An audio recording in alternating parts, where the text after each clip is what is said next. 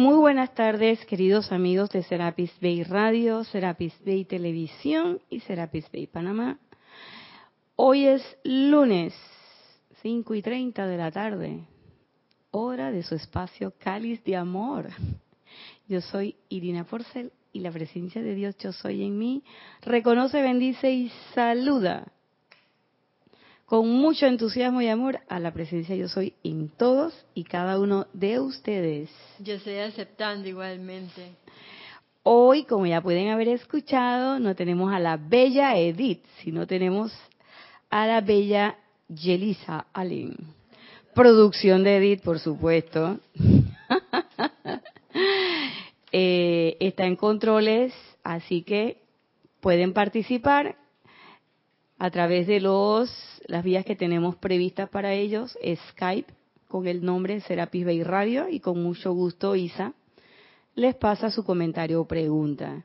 Si lo está escuchando otro día, que no es lunes y a una hora que no son las 5 y 30, pues entonces quiere decir que lo está escuchando en diferido, pero igual puede hacer un comentario o pregunta no solamente de la clase que está escuchando, sino de cualquier otro tema relativo a la enseñanza de los maestros ascendidos que quiera consultar y puede escribir entonces a la dirección irina.serapisbay.com y con mucho gusto comentaremos o contestaremos según sea el caso.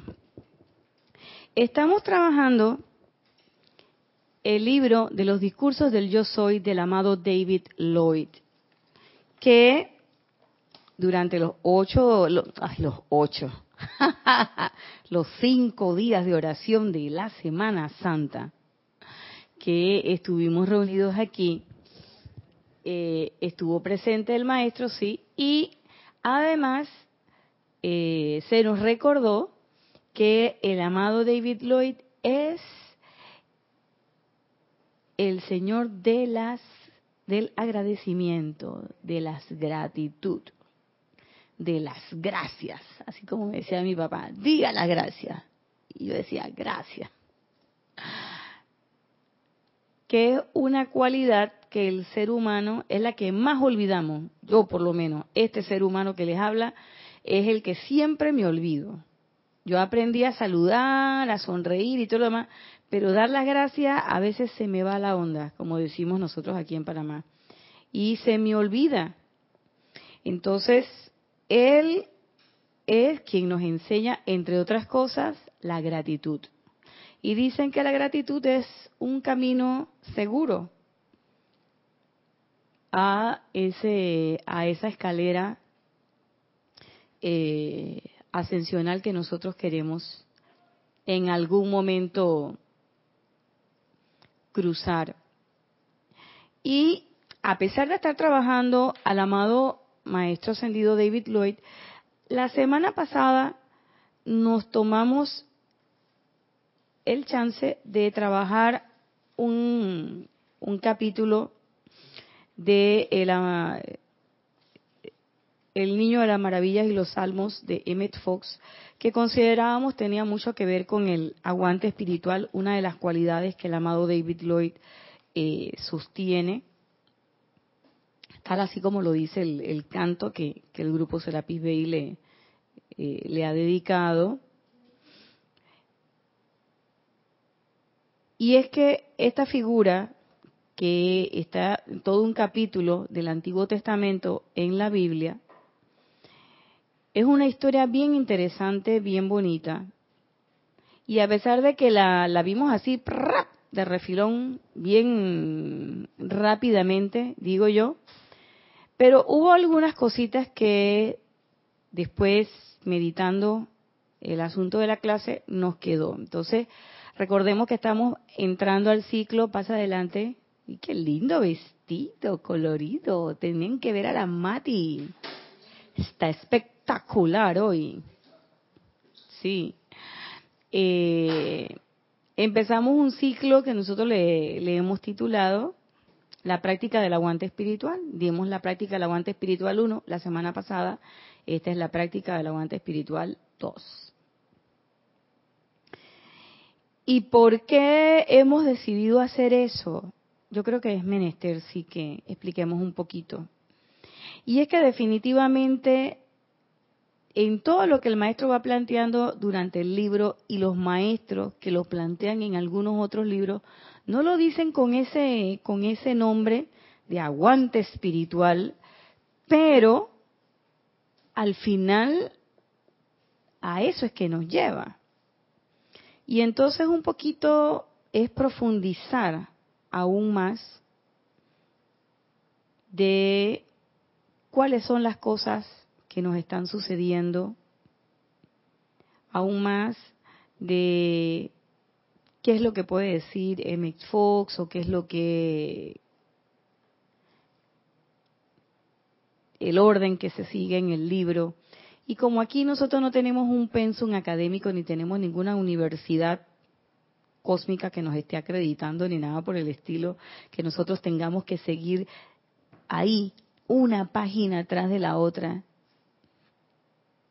Vamos a hacer algunas veces estas, estas paradas para poder terminar, digo yo, de repellar algunos elementos que se pueden haber quedado colgando en las clases. Y lo digo fundamentalmente por mí. Yo soy de las que siempre les digo que yo me río cuando esas cosas pasan porque la clase no es para no es para ustedes. Yo pienso que las clases son para mí. Algo ahí quedó medio extraño. Me falta, entonces vuelvo y repasa. Entonces, de la clase pasada, habíamos hablado, nada más para resumir, también para beneficio de quienes no estuvieron en la clase pasada, saber la historia de Job. Job es un capítulo del Antiguo Testamento dedicado a un hombre que era muy rico y que tenía mucho, mucho, mucho tierras, ganado, eh, una familia muy próspera, todo muy próspero. Y que en el Antiguo Testamento ustedes recordarán que siempre hay algunos capítulos y algunos momentos en que está esa figura de Dios hablando con la otra figura del otro Señor que no es Dios.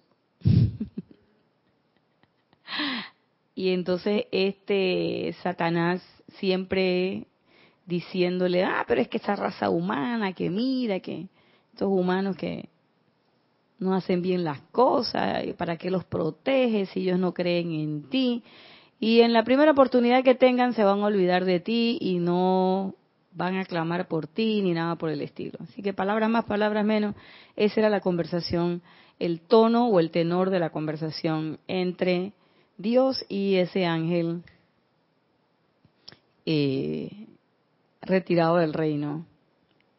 Y entonces él le dijo, bueno, vamos a escoger un siervo. Papi le tocó a Job. Y entonces a Job le han caído estas calamidades.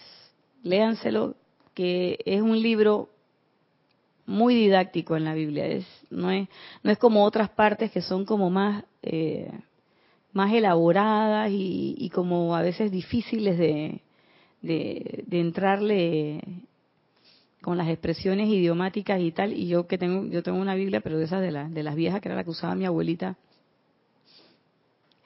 y sin embargo es, es, es bien gráfica, bien, bien eh, esclarecedora,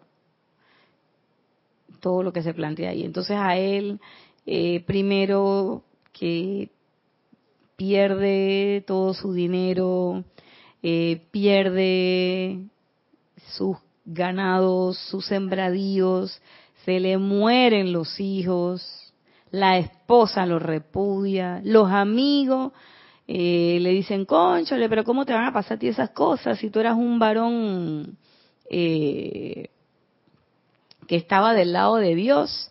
Algo debiste haber hecho. Mmm, que te está pasando eso, ¿no? Sí.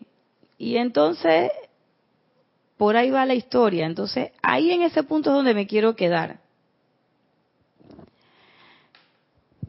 Porque no es, eh, no es casualidad que eso haya coincidido al día demos la clase esa al día siguiente de haber dado la haber haber participado en el en ese Serapis Movie tan controversial de Whiplash.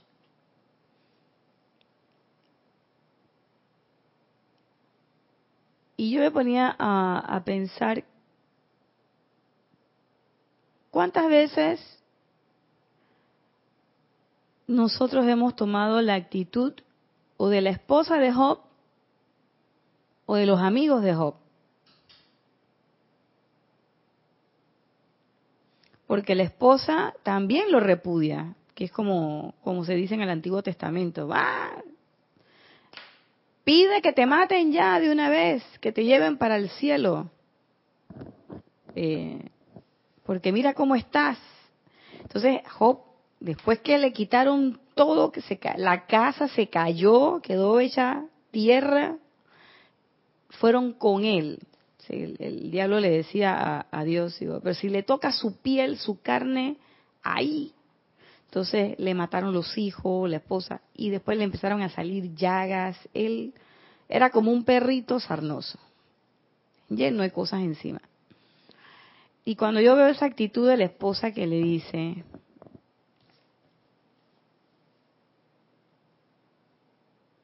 ¿Eres aún tan tonto como para creer en Dios?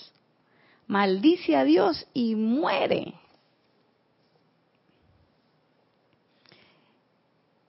Claro, proporciones guardadas. ¿Cuántas veces nosotros hemos adoptado la actitud de la mujer de Job?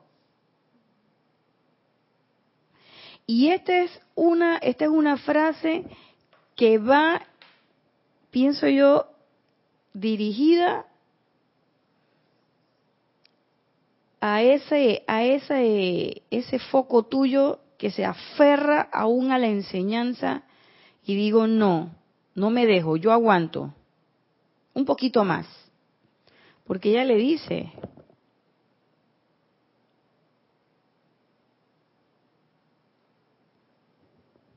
eres tan tonto como para creer en Dios y Emmett Fox comienza el párrafo diciendo, en vez de tratar de darle apoyo, lo aguijoneó y trató de quitarle hasta lo último poquito de fe que le quedaba. Entonces, muchas veces nosotros no tenemos que decírselo a otra persona, yo no tengo que decírselo a Isa o a Mati, muchas veces me lo digo a mí misma. ¿Mm? Bueno, Nadia, ¿hasta cuándo? Ya, suelta la toalla. Descansa. Date tu tiempo. No, hombre, tú no estás para esto. O lo que es peor, es que tú no rindes. Ajo. Es que tú... Dale, dale, dale. Rindes dice, dice, échatelo para allá, Mati, échatelo para allá, El, eso, amiga, ahí mismo, ahí. Dice Mati, es que estás muy vieja de estar aquí. sale, sale. No vamos a explicar nada. Ella se ríe. Ay, la Mati. Sí, entonces tú dices, oye, pero ¿cuántos años? Oye, tropecé dos veces con la misma piedra, estás peor que Julio Iglesia, ¿qué es eso? ¿Hasta cuándo esta lucha contigo? Uno se dice eso, yo muchas veces me he dicho eso. Oye, pero ¿cómo puede ser si ya eso tú lo tenías, eso ya estaba resuelto? Vuelve y traba otra vez con la, la misma prueba. Y a veces a uno se le salen las lágrimas. Otra vez uno coge unas turcas entre turco y polaco. Oh, pero esa rabia con uno mismo. Que uno quiere soltar el plumero, como decía una amiga mía. Y ahí caigo en la cuenta, y en ese momento yo me estoy portando como la mujer de Job. ¿Mm? Yo me estoy portando como la mujer de Job y estoy diciendo, eres una tonta. Ya, tú no sirves para eso. ¿Qué ceremonial, ni qué flauta, ni qué nada? Regala toda esa flauta. Es más, métete ahí en Amazon y véndela. Saca algo si no estás tocando nada. ¿Mm? Que te digan de repente, no, no, no, no, ya, ya, por ahora no, usted no puede hacer más de que si te fracturaste el pie, que si no sé qué, que si no sé cuánto, y tú dices, chuleta, pero ¿y esto qué es? Y que no, no, no, tú sabes, cuando te llega el calendario te cae, así que vete para tu casa y descansa, y entonces uno se cree ese cuento y uno dice, hombre, la verdad es que yo, yo debería quedarme en mi casa. Yo no tengo nieto, ya mi hijo tiene 19 años, pero tú sabes, otra gente que vete a cuidar a los nietos o vete a cuidar a tus perros. En ese momento no nos estamos dando soporte a nosotros mismos, apoyo a nosotros mismos. Y yo caí en la cuenta de que yo soy, mm, ya le quito poder, pero se lo tengo que decir aquí, he sido mi peor coach mi peor entrenador he sido yo. Y ahí viene la relación con Whiplash. Me he portado como un Fletcher, conmigo misma. Ajo, pero es que eres bruta, Nacha. Le quito poder. Pero uno dice eso. Y uno dice, ay, es que no puedo. Y yo tengo una flauta que les voy a confesar El día que la compré, que Jorge me dijo, y que mira la flauta que llegó, Irina. Y yo dije, ay Jorge, sí, esta es. La toqué y la mujer tocaba, pero espectacular.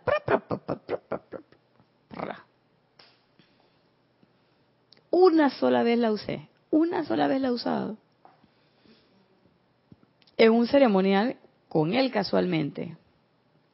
Él tocando una que le decía la fula y yo tocando la flauta esta. Y esa fula de él tocaba muy bonito. Esa flauta era espectacular. Y yo dije, ah. Pero después llegaron unas, las Aston Martin, unas que son también bien bonitas, que son de que la flauta.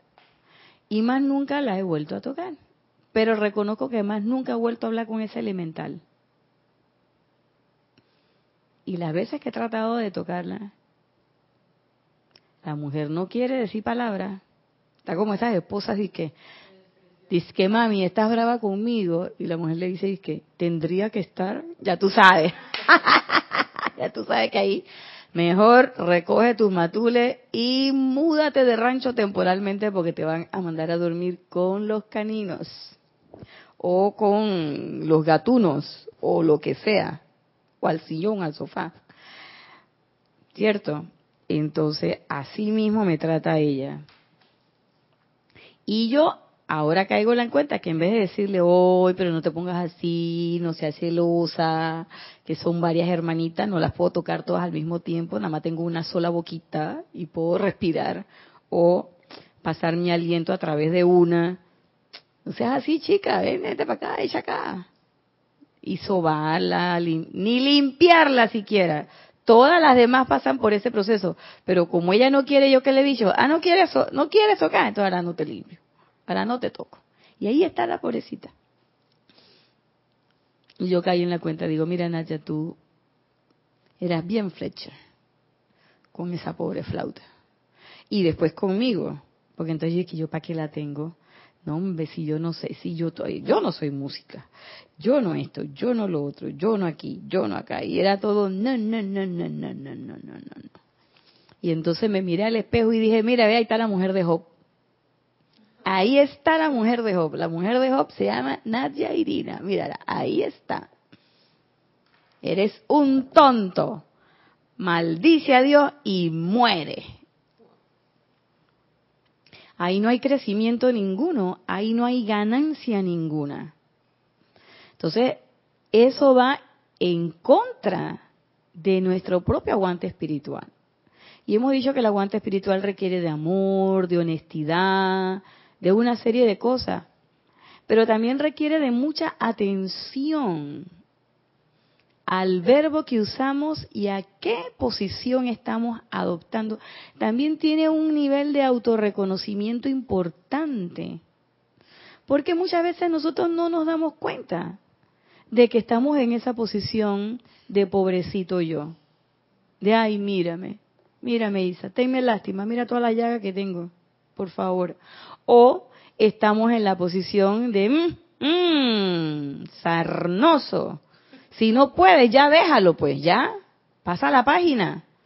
Entonces, esa es una posición muy humana y yo me he escuchado diciendo, ya, supéralo. No, no, no, espérate. Hay cosas que yo te digo, supéralo. Eh, ¿Qué se me ocurre a mí? Eh, una rabia, una rencilla. Pasamos la página, echamos fuego violeta y se supera. Y superar lo que quiere decir, lo meto en, como dice la canción, en la nave del olvido. Ya. Te perdoné, te perdoné. Listo. Vamos a escribir otro capítulo. Ahí yo, yo admito. Y yo digo, ok, ahí vamos a pasar la página. Pero si son cosas que tienen que ver con una posición de me rindo, de yo no tengo la capacidad de, o yo no puedo hacer esto, o no voy a invocar, ¿para qué voy a invocar si no me van a responder? ¿Para qué voy a ir al ceremonial si yo estoy toda desarmonizada? Porque esas son las posiciones que a veces a nosotros nos toma. Y yo recuerdo haber tenido un, estudiante que una vez me dijo eso. No, no, no, no, no, yo no vine porque es que en la condición en que yo estaba, qué sé yo, y en otros tiempos yo le hubiera saltado, ¡pa! Le hubiera saltado, el látigo. Pero en ese momento lo que me vi fue reflejado y yo dije, chuleta, en esto que me está comentando él, yo también lo he hecho. Yo también lo he hecho. Y ahí veo el asunto. ¿Y por qué? No, no, no puede ser. Entonces, en vez de mandarle un zarpazo, un latigazo, decirle, chiquillo, el carrizo, ¿por qué no vino al ceremonial? No sé qué. Lo que le dije, espérate, vamos a hablar, no sé qué, nos sentamos, conversamos y ya. Entonces ahí me di cuenta, digo, de verdad que hay otro Chevry en el pueblo. ¿Me querías decir algo, Isa? Dime. Sí, Nacha, yo creo que esa es cuestión también de discernimiento. Por cosas que fuertes, en un momento dado que yo pasé en una transición de un ser muy querido, recuerdo que en varias ocasiones dejé de acudir y con todo eso yo hablaba con Jorge, mira Jorge, me pasa tal cosa. Y en una de esas como que me perdí. Y él me hizo comprender, y doy gracias por eso, de que justamente en esos momentos es cuando tú menos te vas del lugar. O sea, tú acudes a tu instructor, le comentas lo que viene y dice, si tú no puedes, no puedes oficiar, si no puedes dar una clase, no hay problema con eso, pero siéntate aunque sea meditar, porque eso te da, bueno, mantienes la constancia, te da el aguante espiritual, mantienes la energía también, el soporte que te da el grupo. No es lo mismo que tú te alejes y tú dices que lo voy a aguantar yo solita. Porque entonces ahí sí eres la esposa de Hop. De Hop. Y ahí en eso que estás planteando, Isa, veo la cuestión de que no agarro y ejerzo mi poder, sino que lo hago a la fuerza humana. Entonces yo lo quiero hacer a la fuerza. Oye, de tanto que se ha hablado de la hermandad, eso sería separatividad completa.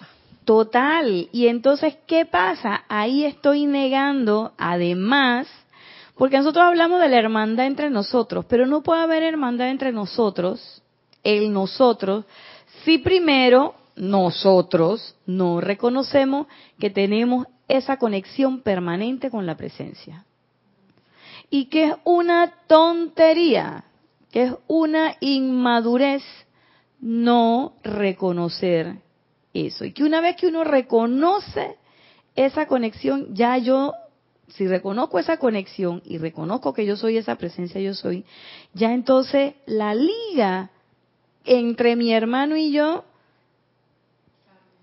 es eh, más fluida o más expedita. ¿Por qué? Porque si yo reconozco que yo tengo la presencia, yo que yo soy esa presencia, yo soy, eso me abre un mundo de comprensión donde yo también sé que esa presencia yo soy es todo lo que estoy viendo. Todo lo que estoy viendo, que eso es lo que muchas veces a mí yo reconozco que me cuesta sostener en el tiempo. Porque yo, para mí es sencillo, digo yo entre comillas, a ver que Isa tiene la presencia yo soy, que Mati tiene la presencia yo soy, que Kira, que Erika,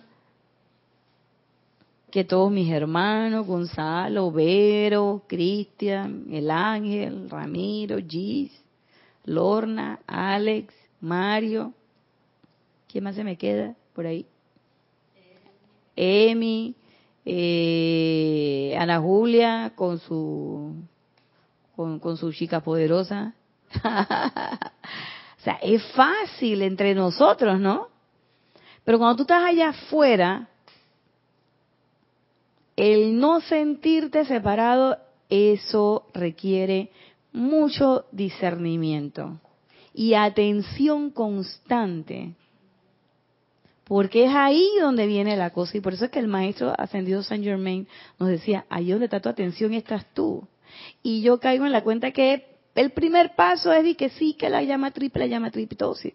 Pero después es esa llama triple en mí, hey, verla en todo el mundo, inclusive en el que pasó en su carro y pasó por el charco y ¡fua! me mojó y me manchó toda.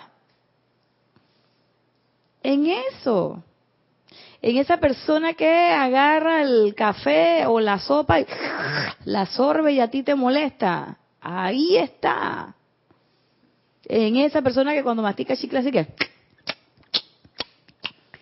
ahí está. O en el que está hablando contigo y viene pa y te pega, y te pega, y te pega. O te escupe. Ahí está la presencia yo soy. O de repente, a mí me ha pasado, amigas o amigos que hablan y, a distancia tú le sientes la litosis y tú dices, Dios mío, ¿cómo le digo? que puede que tenga un problema en el hígado, no sé, hey, hermano, aquí está, ¿ves? Eh, ¿Cómo se llama eso? No voy a decir nombre porque no va a hacer propaganda, pero aquí está todo enjuague bucal. Úsalo después del cepillate. ¿Cómo haces eso? Entonces, yo lo pongo así de manera jocosa, pero pero a veces son tonterías el que te aprieta la pasta por la mitad. Ahí está la presencia yo soy. Entonces, hey, ahí en algún momento tú te pones y eres tu peor coach.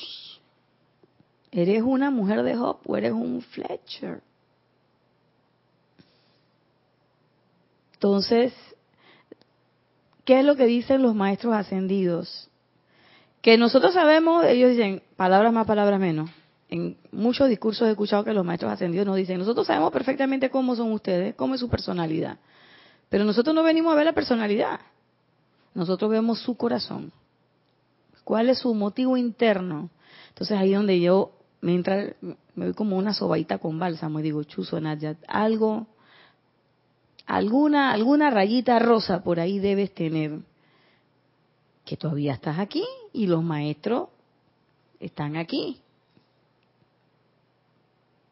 Porque uno tiende también a la idea equivocada, como también lo plantea la mujer de Job, es que Dios te abandonó, chuzo los maestros.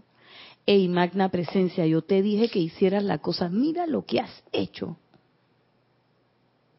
Y yo imagino que los maestros, los ángeles y los elementales, todo el mundo se ríe. Y dicen, ay hombre. Sobre todo la hermandad de Luxor. O sea, sí pues. Porque uno se inventa cada cuento y racionaliza cada cosa.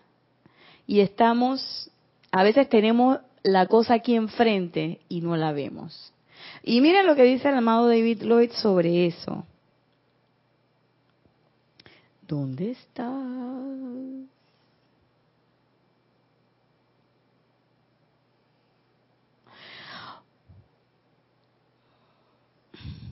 Ustedes no pueden tener un deseo sin la energía, la inteligencia y el poder de la presencia. Y si ese deseo es destructivo, ¿acaso me dirán ¿esa es mi presencia? ¿O no? No podrían decir eso, si bien la humanidad lo ha dicho en el pasado. Los hombres han llegado a creer que eso era Dios actuando. Oh, claro que sí. Esa es la energía de Dios en acción. Pero el poder de calificación de ustedes compelió esa cualidad a actuar sobre dicha energía. Entonces, es la atención que yo pongo sobre las cosas. Y es ese autorreconocimiento de qué es lo que estoy haciendo en este momento. Sin darme de latigazo, pero tampoco sin, eh, ¿cómo se dice eso? Negar la responsabilidad que tengo frente a una situación que ocurre. Entonces, si yo sé que fui yo, la mano que meció esa cuna, oiga, señor, ella su llama violeta, si ahí están sus electrones, ¿qué parte no entendió? Entonces, a veces uno, ah, no, pero es que esa no puedo ser yo. Ella tu llama violeta. Ella tu llama violeta. Así que si la pillaste, aunque sea con el rabillo del ojo, por ahí hay algo tuyo. Entonces, tampoco es que nos vamos a poner y que, ay, pero es que mira, que no sé qué. Tampoco. Ni autolástima, ni tampoco ese, esa otra parte, el, el, extremo contrario de que eso no, esa no puedo ser yo. Sino que simplemente saber que cuando vienen esas discordancias y cuando pasan esas cosas, esa no es la presencia yo soy. Y aquí en este capítulo se dice, ese no era Dios probando a Job. Lo ponen de esa manera, porque aquí Emmett Fox lo explica que es como una, una parábola, es algo que se explica, pero que está ejemplificando una situación. Y yo lo veo también, proporciones guardadas por supuesto, como las películas que el eh, sobre Shakespeare, sobre los escritos de Shakespeare que hizo el amado Maestro Ascendido Saint Germain, y películas como esta que vimos durante esos cinco días, que lo único que hacen es ejemplificar, es, servir de ejemplo de situaciones que nosotros podemos ver. Y como nos decía Jorge una vez, las películas, qué bueno que están sintiendo eso con las películas de, las obras de Shakespeare, eh, las puestas en escenas de la BBC, qué bueno que lo están sintiendo porque de esa manera no vamos a tener que experimentar eso, sino que ya uno apenas siente el olor o el, saborcito, uno sabe, oye, aquí mira, aquí me estoy mostroceando como Margarita Danjú, perla de los ya o haya la vida, aquí estoy como coriulano, aquí, ay, no puede ser, aquí, mm, mm, mira, ¿eh? Entonces, nunca, por supuesto, de que estoy como Marina. Sea, nada. Pero es que uno tiene que hacerse la mirada crítica. Entonces, sabemos que no es una era de culpa y castigo, o sea, no me tengo que flagelar, pero sí tengo que estar atenta. ¿Mm? Porque es parte de la atención es tan fundamental. Y entonces llega un momento en que nosotros pensamos que si ocurre, yo hago una invocación y estoy invocando ABC y lo que me sale es XYZ, yo digo que XYZ viene de la presencia y no es así. Es mi creación que apunta de fuerza y voluntad humana yo estoy tirando hacia adelante. Entonces, cuando la respuesta no es perfecta, no es que la presencia no es perfecta, es que simplemente no estoy dejando actuar a la presencia. Dime, Isa. Yo creo que en ese caso es bien importante la pregunta primigenia. ¿Qué es lo que yo quiero y dónde estoy, por un lado, poniéndome atención y por otro lado, cómo estoy calificando la energía? Porque a veces, en mi caso, no me doy cuenta y estoy en teoría poniendo la atención en la presencia, pero mal calificando por otro lado, entonces no puedo estar en dos aguas al mismo tiempo. Sí. Y tú no puedes ni que pedir que la presencia, que a mí me ha pasado, asuma el mando y tome el control, y sin embargo todavía tú tienes ese gusanito y que mírala, mírala, mírala que se está riendo. No, la cosa no funciona así y lo habíamos dicho. Es vino nuevo en odre viejo y cuando eso sucede, decíamos, ¿qué le pasa al vino? Decía Akira en la clase del miércoles, se pone rancio, se, se agria o se avinagra. También puede ser la otra forma de decirlo. Entonces, eh, por ley de correspondencia, como es arriba, es abajo. Muchas de las cosas que pasan aquí son experiencias, es cierto. Pero nosotros no podemos sublimar las experiencias a tal punto de sentirnos complacidos, porque hay veces yo me he visto en ese espejo, de que me siento complacida con la discordancia, porque digo, ah, tremenda prueba que los maestros me están poniendo. Los maestros no te van a poner pruebas. La presencia no te va a poner pruebas. Y yo me, me ha costado mucho caer en la cuenta de eso no te están poniendo pruebas. Nosotros le decimos pruebas, pero esa es la experiencia de tu vida, tu vida calificada, ¿ah? tu poder de calificación compelió a esos electrones a que se vistieran de esa manera. Y lo que va a suceder es que por ley del círculo, esa vida, entre comillas, o esos electrones cargados con esa energía, de esa energía discordante, vienen a ti ni siquiera para probarte, única y exclusivamente para que uses lo que supuestamente he dicho que sé usar, que es el fuego sagrado. Porque si yo no hubiera dicho que sé usar el fuego sagrado, yo estaría como mucha gente en muchos lugares así, ¿ve? Dando vuelta y dando vuelta. Y hay gente que tiene un samsara bien suave. Hay gente que tiene un samsara bien rico. Su crucero, su cosa. Para... Convéncelo de que están en el samsara. Están así, no, hombre, no, que samsara si yo estoy más bien. Tengo carro, tengo casa, el esposo, no sé qué. Oye, yo no tengo deuda, no tengo esto, no tengo lo otro, yo estoy más bien. ¿Tú me vas a decir a mí que yo estoy mal? No, mi hijitica, ¿qué va? La que está mal es usted. Claro, entonces tú dices, yo digo, bueno, ¿quién me manda ahí a hablar con esta y convencerla? Esa? Yo tengo que convencer a alguien de, yo no tienes que convencer a nadie de nada. ¿Quién te mandó a ti a meterte en el patio de la otra? Déjala tranquila. Arregla tu patio, mira tu césped, verifica dónde hay matamaleza, ¿Dónde hay esto? ¿Qué pasó con las flores? Arregla tu jardín y deja de estar mirando el de la otra. No, pero es que voy a hacer un servicio, ¿qué es servicio impersonal? Ese no es ningún servicio impersonal. Eso es bochinchera. Eso es gana de meterse en la vida del otro. Salvator Mundi, bochinchera. No, pero es que yo estaba tratando de hacer el bien. Ah, sí, sí, sí, sí.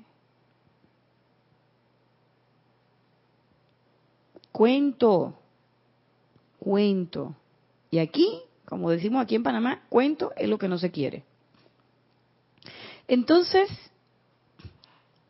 observación, una observación y gracias Isa, un alto discernimiento en esa observación. Porque puedo estar viendo las cosas, pero puedo tener un problema con el discernimiento. Y fíjense que yo capté una cosa con el discernimiento y el poder de la decisión. A veces estamos discerniendo y a veces hemos discernido bien, creo que eso lo dice el amado Kusumi, creo que es él el que lo dice. Y habiendo discernido bien, decido mal. Algo, así, no me da la gana. Pero ese no me da la gana, fíjense, cuando es consciente yo digo, bueno, no te dio la gana, hombre, ese es tu derecho, ese es tu libre albedrío. Pero a veces no nos damos ni cuenta, yo no me doy cuenta. A veces no me doy cuenta, me despierto y digo, ¿y eso qué fue? Tu ronquido, Nacha. ¡Ah! No puede, el mío. Y a veces yo me digo, ay, ando con la garganta seca, eso quiere decir que estás roncando. Y tú le puedes preguntar a todo el mundo, es que tú me oíste roncar, y que no, pero si te tiene la garganta seca al día siguiente, cuando tú amaneces después de tu noche de sueño, créeme estabas roncando. O por lo menos suspirando con la boca abierta, que para efecto a este nivel de eh, juventud acumulada es lo mismo. Porque si tú respiras así que ah, ah, estás roncando. En un decibel muy mínimo, pero igual estás roncando. Entonces uno no puede decir que yo no, tu ronquido no tiene que despertar a la gente en la, en la frontera con Colombia ni a la gente en la frontera con Costa Rica. Pero basta con que sea que te dormiste, ya te dormiste. esa es la cosa. Entonces, yo he captado eso, Isa y Mati, que muchas veces uno está discerniendo y que discierne bien, pero ¿y qué pasó con la decisión al final? Entonces, ahí hay que, ahí esa es la cuestión con la atención, porque si yo estoy entre comillas discerniendo bien, al final el resultado tiene que ser bueno, efectivo, vamos a ponerle, por decir algo. Efectivo es decir, quiere decir que va a ser, voy a tener el resultado que se espera. No es otro resultado, es el que se espera. Eso es efectividad. Pero resulta ser que no son efectivos. Entonces, ¿por qué no soy efectiva yo en mis invocaciones? ¿Por qué no soy efectiva en mis intenciones? En mi actuar durante el día? Porque no estoy poniendo la atención en la presencia. Porque me siento separada de las cosas que están a mi alrededor. Y porque estoy funcionando a través la fuerza y no a través del poder. Se dan cuenta que es una sutileza, es una, es una línea fina. Y en ese momento estoy diciendo, maldice a Dios y muere. ¿Mm?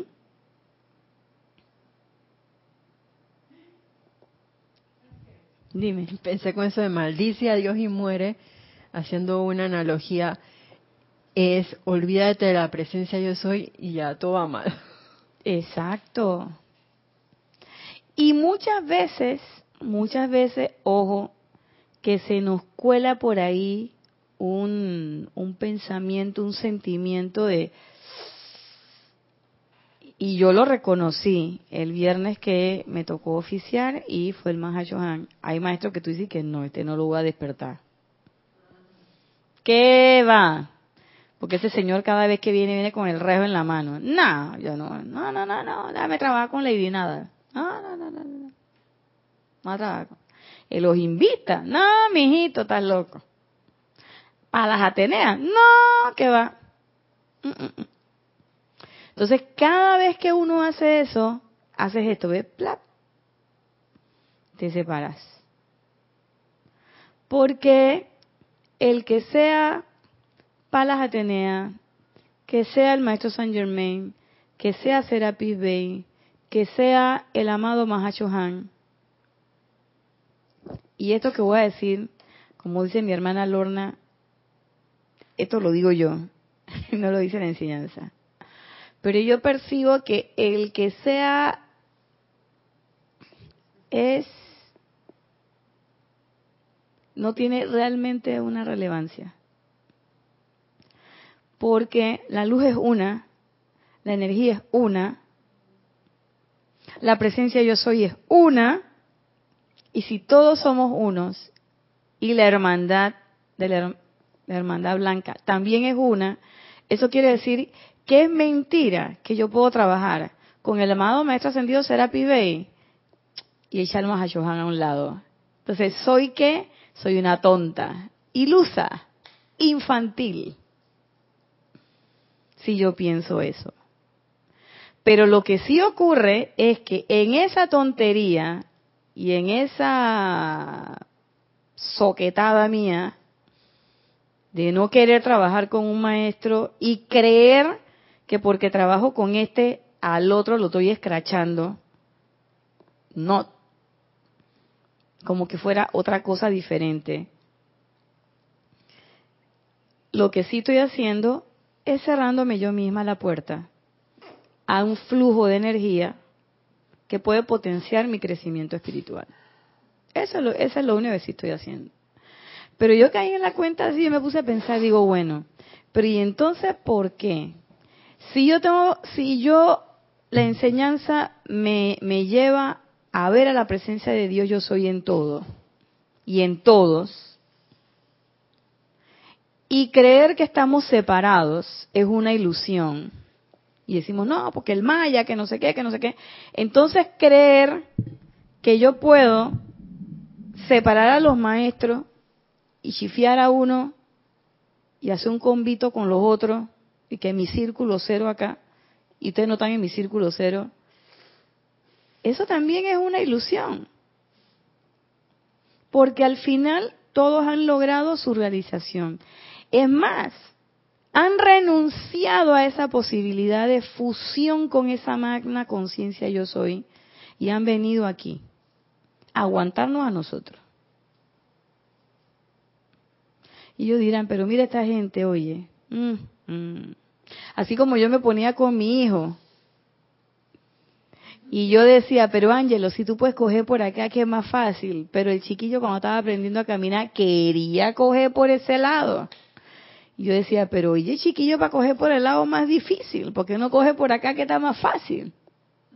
Pero él quería coger por acá. ¿Y yo qué hacía? Yo me paraba al final de la escalera con toda mi calma, esperando que él hiciera su trayecto largo. Cuando podía bajar en dos minutos, pues se demoraba diez minutos porque se iba por el otro lado más largo. Yo decía, yo anoche pensaba y digo, mira, ve, así somos nosotros. Así somos nosotros. Ahí está el senderito recto, seguro, fijo, directo, y los maestros te dicen, si ponen la atención y tienen, entonces ustedes pueden abrir la casa del tesoro, se realizan, ascienden, y nosotros ¿qué hacemos? Cogemos por el otro lado. ¿Y qué están haciendo ellos? Ellos están ahí pendientes. En algún momento nos van a llamar. Y ellos no dicen, ay, no, no me han llamado. Hey, yo me voy ahí. Lady Nada, tú me avisas si me llaman, por favor, voy para la hamaca. Los maestros no hacen eso, los maestros están ahí atentos. Sin embargo, nosotros sí. Presencia yo soy, te lo pedí hace cinco minutos, todavía no ha llegado. Mm. Y vuelves a ver, todavía no nos ha precipitado la cosa. Y vuelves a mirar, pero ¿hasta cuándo? Deja que la cosa va a pasar cuando tiene que pasar. Ellos no nos andan empujando y que, hey, Nadia, ¿cuándo? Dijiste que te ibas a realizar. ¿Cuándo? Ni andan zapateando de qué. Ni ponen caras ni nada por el estilo, por el contrario. Es más, ellos nos dicen, no estamos viendo su personalidad. Y cuando yo escuché ese párrafo, yo, para mí eso fue un bálsamo aliviador. Y yo dije, ay, gracias Padre que no ve mi personalidad, porque de terror. Qué bueno que ven mi corazón. Yo no me puedo ver mi corazón. No sé qué está pasando allá adentro. Pero algo bueno tiene que haber. Y yo digo que algo bueno tiene que haber en el corazón de toda la humanidad. De esta humanidad, de este planeta. Para que toda la guardiana silenciosa, el reino elemental, los ángeles, y hayan muchos seres humanos despertándose todos los días algo bueno. Y como lo dice, y yo digo que es el fiat del maestro El Moria haciéndose realidad en la humanidad. La voluntad de Dios es el bien. Y eso está sucediendo. ¿Por qué? Porque los maestros siguen dando muestra de que aquí están. Y de que nos van a ayudar a lidiar con todo. Pero no nos van a hacer la tarea.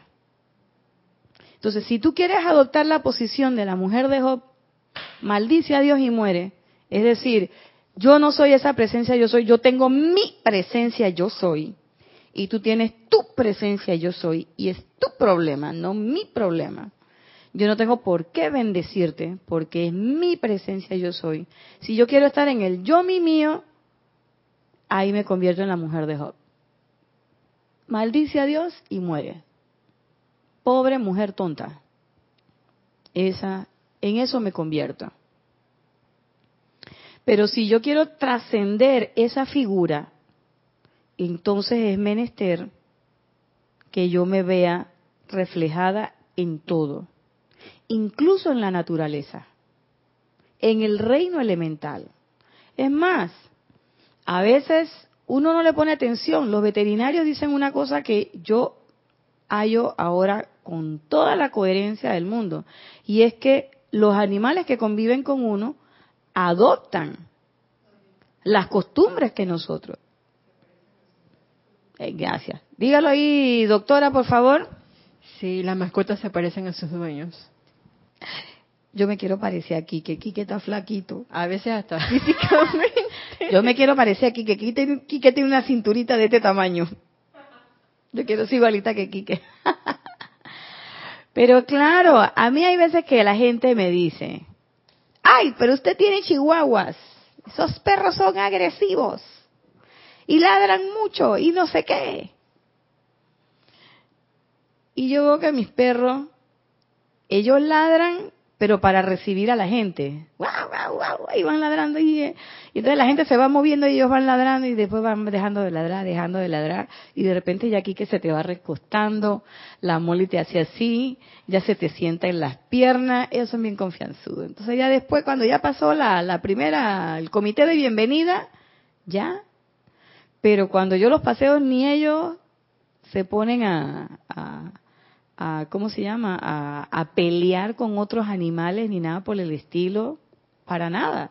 No son destructivos, ellos se quedan solos en toda la casa todo el día porque todos allá salimos, el que va a salir a estudiar o yo que salgo a trabajar, ellos se quedan solitos y no se destroza nada. Bueno, lo único que sí, que hay que estar eh, tomando la previsión de bajarlos antes de salir para que haya menos regalitos eh, que recoger cuando uno cuando uno llega pero no son para nada agresivos. Esa persona me decía, no, porque los chihuahuas, mira a mí, mi perro me mordió aquí. Digo a Miki que no, por el contrario. Molly se pone a lamerte y lamerte y lamerte y lamerte. Son, son extremadamente eh, tranquilos. Con eso no quiere decir que yo sea tranquila, ¿no? Pero ellos son los perros de mi hijo. Yo soy la abuela de los perros. Entonces yo al principio me ponía a ver, no digo, ¿será que Ángelo es así como? Pero no, tampoco. Sí tuve una experiencia diferente con un lorito. Yo tuve un loro, me lo regalaron. En ese tiempo yo tomaba mucha soda con cola, no voy a decir cuál, ya ustedes saben. Y yo le daba al lorito. Y el lorito tomaba de eso. Y llegó un día, mi mamá vino, ay, que Dorito, que tome agua. Y el loro escupió el agua. No le gustaba el agua. Le gustaba la Coca-Cola. ¡Ay! Dije la palabra. Bueno, la cosa es que, entre otras, esa es entre otras cosas. Y él tenía unas palabritas así poco ortodoxas en el lenguaje español, castellano limpio, y eran del castellano sucio, del panameño sucio. Decimos aquí palabras sucias. Y el loro cuando hablaba yo decía, pero ¿y este loro Entonces me daba pena. Y un día yo me escuché y yo dije, ay, pero si yo hablo así. Y cuando me di cuenta, porque pasaron cosas ahí, la lorita que estaba con él se le fue y entonces él se estaba así como tristón, entonces decidimos mandarlo para el interior. Se lo dimos a la mamá de mi cuñada una señora del interior. Y cuando yo llegué como a los seis meses, fui a dar una visita por allá, yo fui a ver al lorito. Y el lorito decía buenos días, gracias, salomaba y cantaba. Y abría las plumitas así. Qué cosa más linda. Y yo dije, lo primero que a mí se me salió en aquel momento, reconozco, fue decir, oye, ese un loro malagradecido, cuando estaba conmigo no hacía nada de eso. Y después me acordé de las palabras de eh, el veterinario que es amigo de esa familia, de que decía los animales se parecen a sus dueños. Y él llegó a esa casa con ese ambiente tan armónico, tan de amor por los elementales, porque la gente del interior es así, gente muy sencilla, con mucha, con una naturaleza muy afable, muy armoniosa, y él estaba expresando la naturaleza del lugar donde estaba viviendo en ese momento. Y qué bonito. Y cantaba muy bonito, canta muy bonito. Ahí está. Entonces, claro, eso es expresión de tu vida, de cómo tú estás calificando las cosas. Entonces, asimismo, esa relación que tú tienes con todo el con todo el reino elemental no es más que expresión de la conexión que tú tienes con tu propia presencia yo soy. ¿Por qué? Porque tú respetas esa creación que está ahí.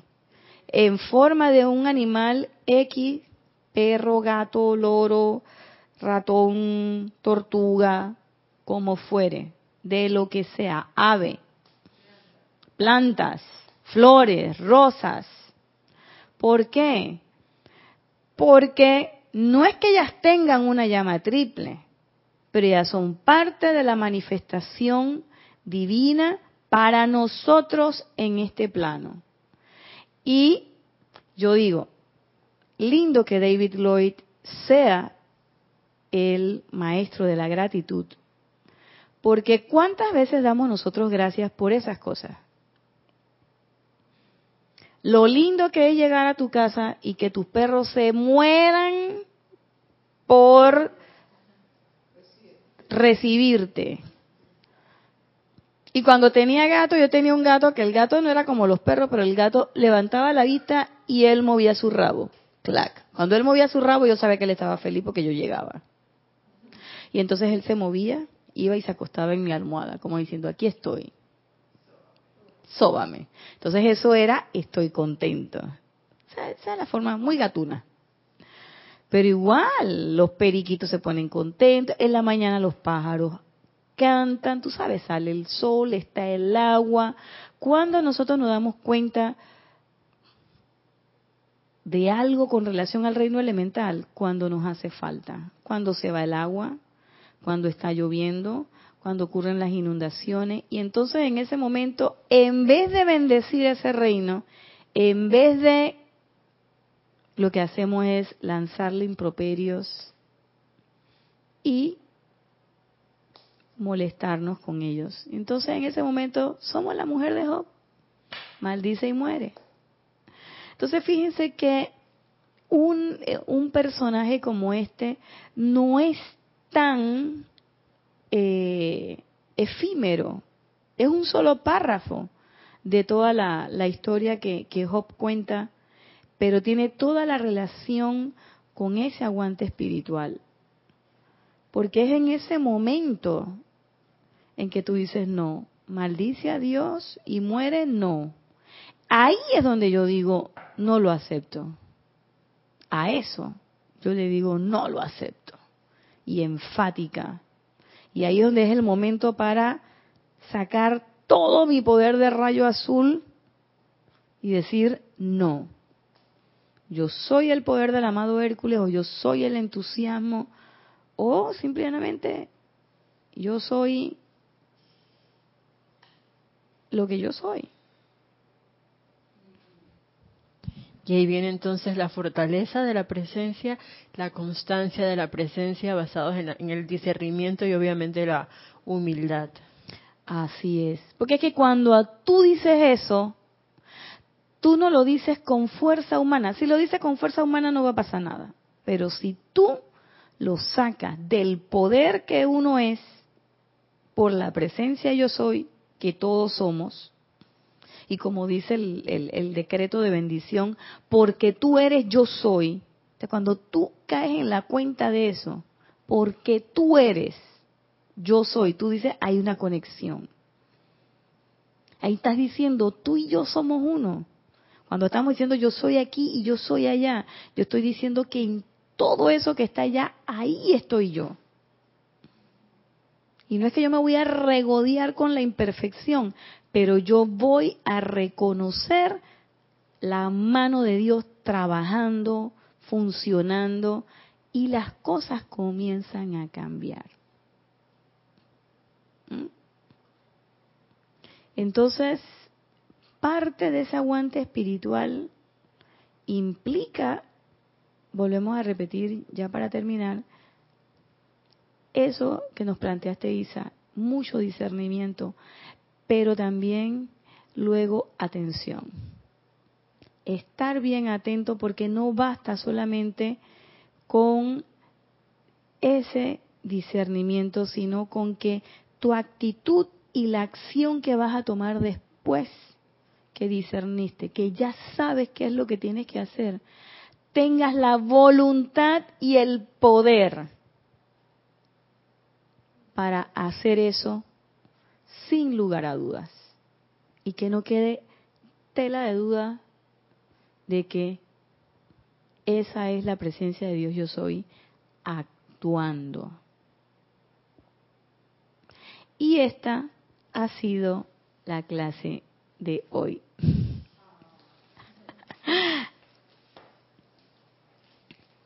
Para la próxima seguimos. Ya les dije que esta va a ser va a ser un ciclo, no sé cuánto nos va a tomar, pero vamos a estar trabajando eso, esto del aguante espiritual que nos parece eh, muy importante, que tiene que todo que ver con lo que se trabajó en los cinco días de, oración de Semana Santa eh, en relación con el sentimiento de, de hermandad, pero también la manifestación del amor que todos somos. Así que bueno, esta ha sido la clase de hoy. Les doy las gracias a todos los que han estado conectados, a todos los que han estado presentes a Isa que nos hizo la cámara, pero sobre todo gracias a la magna presencia de Dios yo soy, que está en mi corazón, que está en sus corazones y que es la que permite que podamos sostener este espacio. Gracias por el Internet, gracias por toda la manifestación de la modernidad que nos permite llegar a lugares recónditos. Yo no sé ahorita mismo quién pueda estar escuchando, pero a esa persona que está del otro lado allá, calladito, silencioso, Mil bendiciones y muchas gracias por hacer y ser parte de este empeño.